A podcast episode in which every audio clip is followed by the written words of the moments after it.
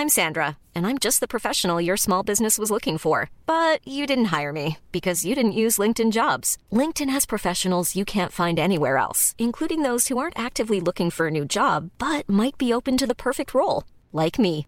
In a given month, over 70% of LinkedIn users don't visit other leading job sites. So if you're not looking on LinkedIn, you'll miss out on great candidates like Sandra. Start hiring professionals like a professional. Post your free job on linkedin.com/people today.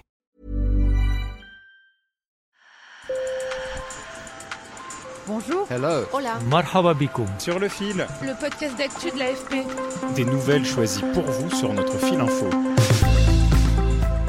Ils sont un peu plus de 300 bénévoles à s'être alliés pour sauver une grande forêt au nord de Paris, la forêt de Chantilly.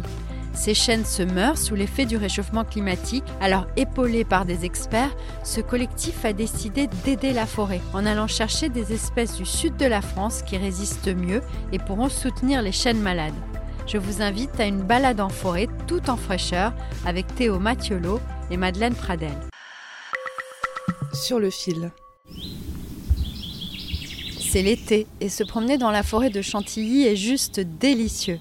La végétation est luxuriante et les oiseaux chantent. Mais quand on lève le regard vers le ciel, le fait de certains arbres fait grise mine. Les branches sont sèches, parfois nues, et c'est mauvais signe, car c'est la couronne de l'arbre qui montre en premier des symptômes de détresse. Selon Daisy Copeau, en charge de cette forêt située dans le domaine du château de Chantilly, c'est lié au réchauffement.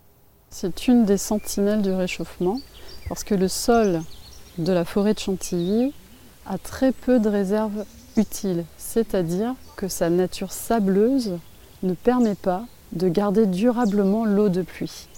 Et malheureusement, nous n'avons pas de nappe phréatique en fait qui remonte par capillarité et qui permettrait aussi de nourrir nos arbres. Dans la forêt de Chantilly, qui est composée essentiellement de chênes, de pins sylvestres et de hêtres, les arbres s'épuisent. À force de puiser dans les réserves, ce qui ne se voit pas, eh bien un jour, ils n'ont plus de quoi se réveiller au printemps pour reconstituer leurs feuilles. Et si ça continue, c'est la mort assurée de cette forêt telle qu'on la connaît depuis des siècles. On estime que dans le domaine, 4 arbres sur 10 sont menacés. Du coup, en 2020, s'est créé un collectif.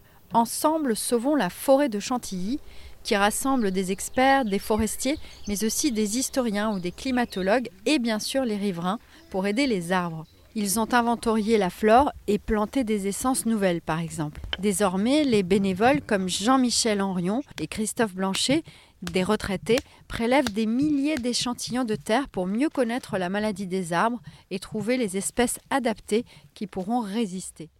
Alors, ils nous apprennent plein de choses. hein. Voilà, c'est ça. Une fois, je suis parti avec Robin justement à faire des prélèvements, m'expliquer plein de trucs quoi, des- sur les arbres, tel, tel type d'arbre, pourquoi celui-là il est comme ça, pourquoi les feuilles. les- Ah, super intéressant. Le vrai sens de ce que nous, à notre petite, Mm. euh, à notre petite échelle, on peut leur apporter, c'est euh, bah, voilà, euh, nos mains, euh, le, le- le travail des fourmis, quoi, Mm. quelque part. Le collectif coordonné par Jean-Charles Boquet, un ingénieur agronome, teste l'implantation d'autres espèces qui viennent du sud de la France. Le climat actuel de Toulouse, Albi, sera le climat de Chantilly dans une quarantaine d'années. L'idée, c'est de, au lieu d'attendre que la nature s'adapte et remonte progressivement euh, donc à ces conditions chaudes, nous aidons par une sorte de migration assistée à tester donc ces nouvelles euh, essences pour Chantilly. Mais pas question de se débarrasser des vieux arbres. Et L'idée, ce n'est pas de tout remplacer par des nouvelles espèces. Vous voyez ici, on a des petits îlots avec du frêne, euh, du pin, euh, du chêne kermès, du chêne liège, du chêne euh, cécile.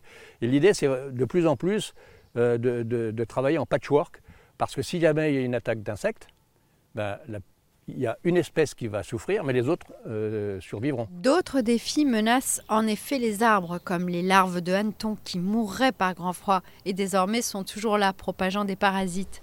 Mais Chantilly est devenu un laboratoire à ciel ouvert de solutions. Et selon l'Institut national de recherche pour l'agriculture qui intervient dans ce projet, l'expérience serait impossible sans les bénévoles. Jusqu'à la fin avril, ils avaient déjà donné plus de 1000 journées de travail. Je vous laisse leurs coordonnées dans la description. Sur le fil revient demain. Merci de nous avoir écoutés. Je suis Michaela Cancela Kiffer. Si vous aimez nos histoires, abonnez-vous. Et si vous voulez nous raconter la vôtre, écrivez-nous par mail à podcast.afp.com. À très bientôt.